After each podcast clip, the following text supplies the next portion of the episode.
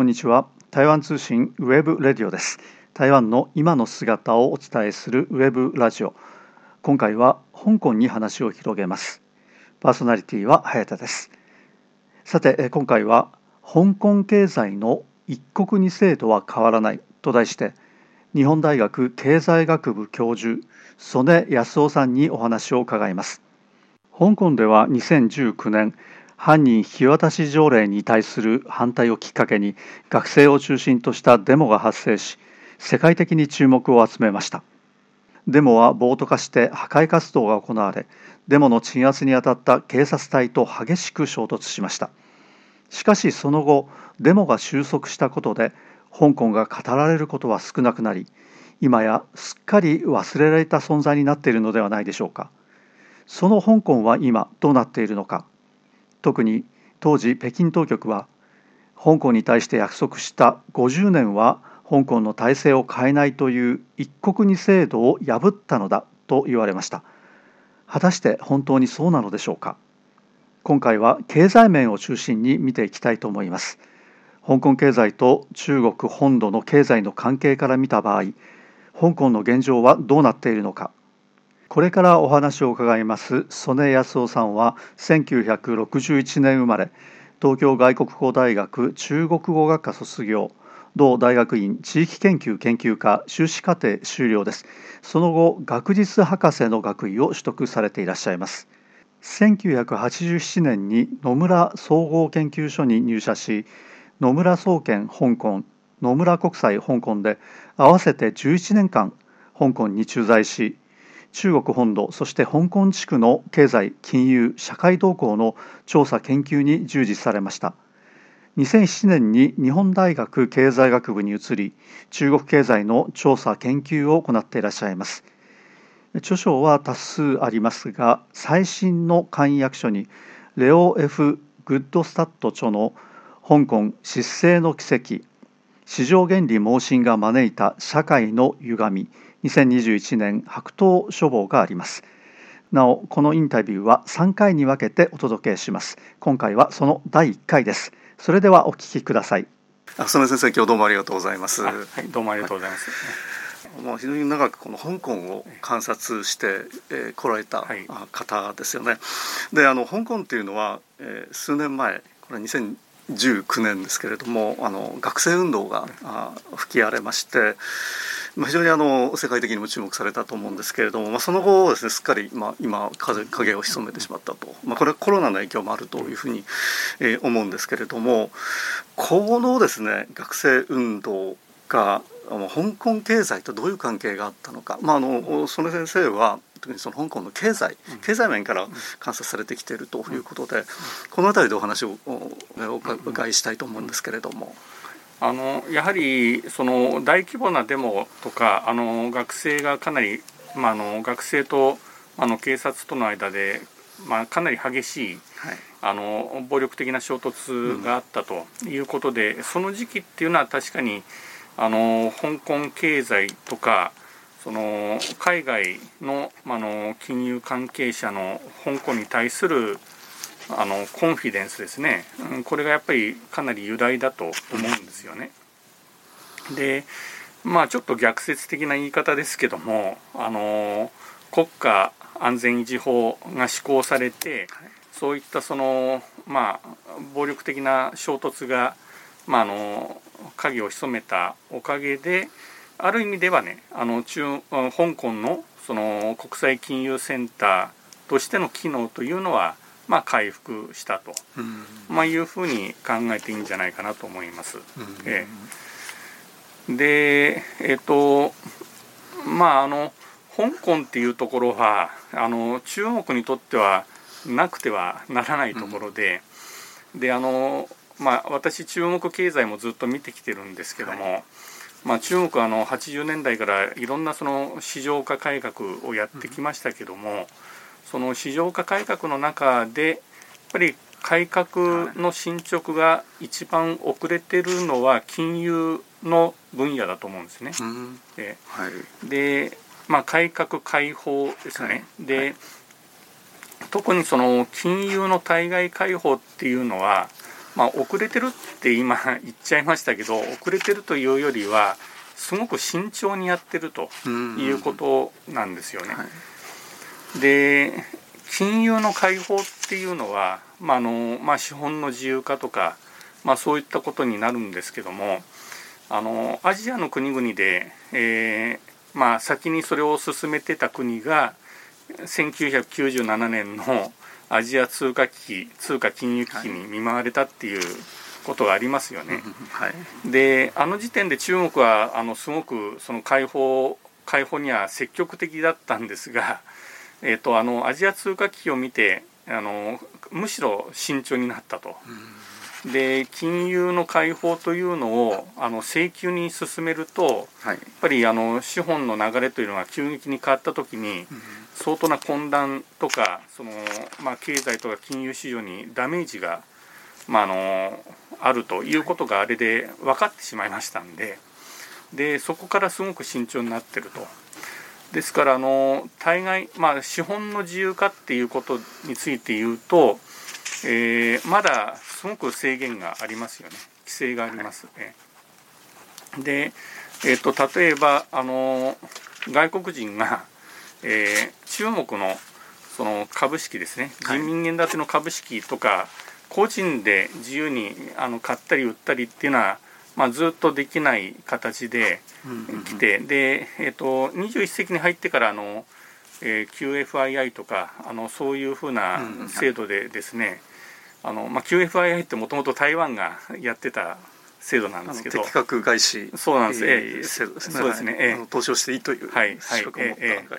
い、で、それを参考にして、はい、あの中国もやって、はい、でですから機関投資家あの認可された機関投資家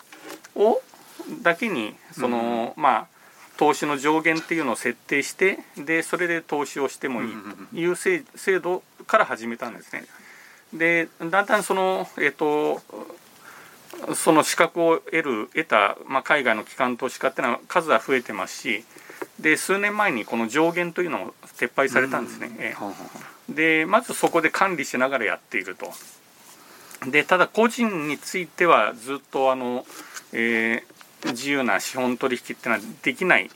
えー、時期が、まあ、できないままにずっとやってきたわけなんですが。はい。現在もそうですね。えで現在ただあの実はこれもあのえーと、2010年代の半ばから始まった、はい、あのえーと、ストックコネクトっていうねそういうあの制度ができまして、うん、その上海と香港の取引所同士でこう、まあ、協定結んで、はい、上海と香港の取引所の会員についてはお互いにあの相互にその株の売買することができると。はいでその時もまあ1日あたりの上限とかそういうのは設定されてるんですがその形で初めて個人投資家が中国株を売買することができるようになりましたと。でその枠がだんだん増えてきていますと、まあ、いうことですね。うん、え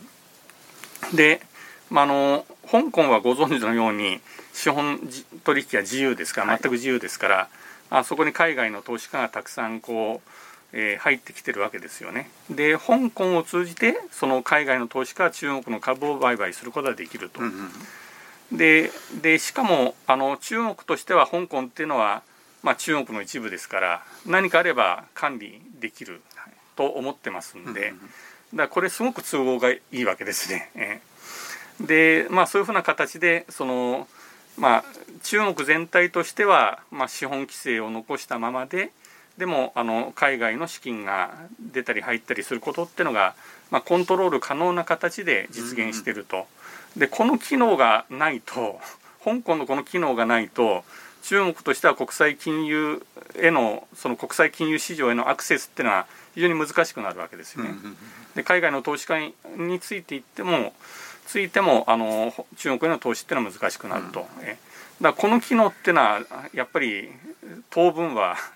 あのなくてはならない。で当分って言いましたけどかなり長い期間そうじゃないかなと思いますね。うん、えー、えー、でやっぱりあの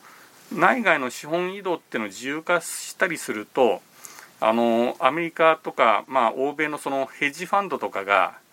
この自由にお金を出したり入れたりできるってことになりますからそうするとアジア通貨危機みたいなことが起こるリスクというのは非常に高くなるわけですよね。でそれはまあ中国としては困ると、ね、でもその国際金融市場とつながっていたいと。でとするとやっぱ香港を香港のままで残しておかなきゃいけないと、まあ、いうことになりますからまずこれありますねと。それとあと人民元の国際化っていうことについても、はい、その普通に考えるとそういうふうに資本規制が非常に厳しい国の通貨がその国際化するっていうのはまずありえないわけですよね。でところがその2015年にあの IMF がその、まあ、中国の人民元を SDR ににあの組み入れたと。で、まあ、ドルそれからユーロ円ポンドに次ぐ5番目の、まあ、通貨として SDR 構成通貨になったわけで、これで一応あの人民元国際通貨とみなされるということになったわけなんですがでこれもなんで IMF がそういうふうな判断をしたかっていうと人民元の取引量が増えていると。でこれはちゃんと認めなきゃいけないでしょうと。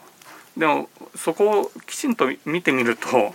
当時の IMF のレポートにもかいあのわざわざ一つコラムを作って説明してあるんですが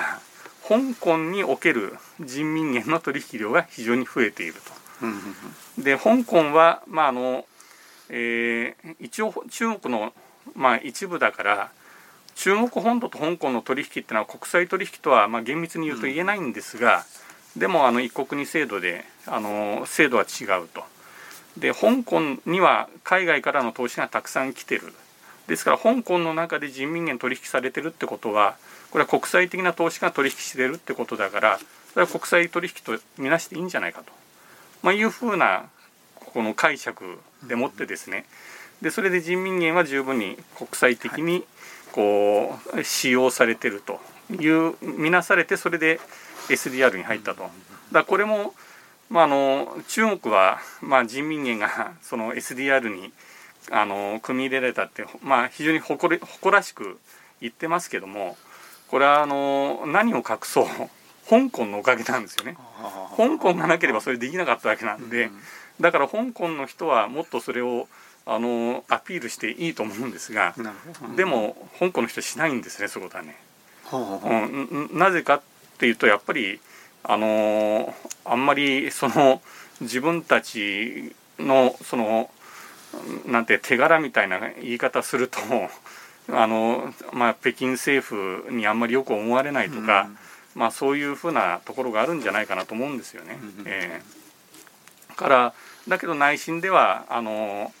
まあ、香港があったからできたんでしょってあの分かってる人は多分分かってると思うんですね。えー、ただまあ心象悪くしたくないから別に言わないと。で、まあ、香港の人はやっぱりあの、まあ、香港の人はって全ての人じゃないですけども、香港のその財界の人たちっていうのは、あの自分たちの経済的な利益えー、事業活動の利益とかそれが上がればいいわけなんで、うん、あのー、もうまあ黙々とまあ黙々とというか粛々というかまあそれでえっ、ー、とまあ中国とのまあいろんなそのビジネス活動をやっていけばいいと。まあまあいうふうな考えでいるんだと思うんですね。うん、えー、まあそういうふうなことでえっ、ー、とまああの香港の財界人は自分たちの役割がこんなに大きいんだってことは誇示することはないんですけども、うん、でもよくよく見てるとやっぱり香港の機能とかその香港の財閥とか金融機関がなければやっぱり中国が、まあのその経済の規模に見合ったその、まあ、金融国際金融市場でのこう地位というのをねこう維持することはなかなか難しいんじゃないかなというふうに思います。うん、あの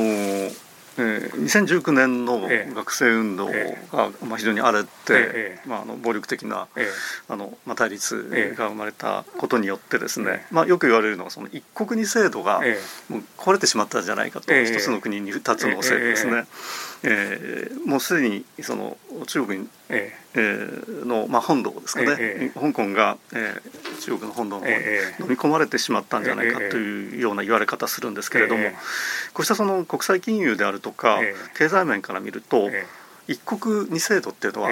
維持されているということですか、あそれはもちろん、うん、あの香港基本法ってありますんで、はいでその香港基本法を忠実に実行するって言ってますから、うん、まあ、確かに政治的には、政治的には、まああのまあ、北京政府なり中共産党の影響力っていうのは強まっているし、でそれによって、まあ、自治の範囲がねあの狭まってるのは、まあ、確かだろうとは思いますけど、経済活動についてはね経済活動については特に変わったことはないと。だから一国二制度で、まあ、あのもちろん経済に関係するあのいろんな法令とかはイギリス時代のものっていうのは今も存続してますし、えまああのそういうことで言えば、えーと、特に大きくその一国二制度が経済面でね、うん、経済面で一国二制度があの壊れてしまったというふうな言い方をするのは間違いだと思います。はい香港経済の一国二制度は変わらないと題して日本大学経済学部教授曽根康夫さんにお話を伺っています。このインタビューは3回に分けてお届けしています。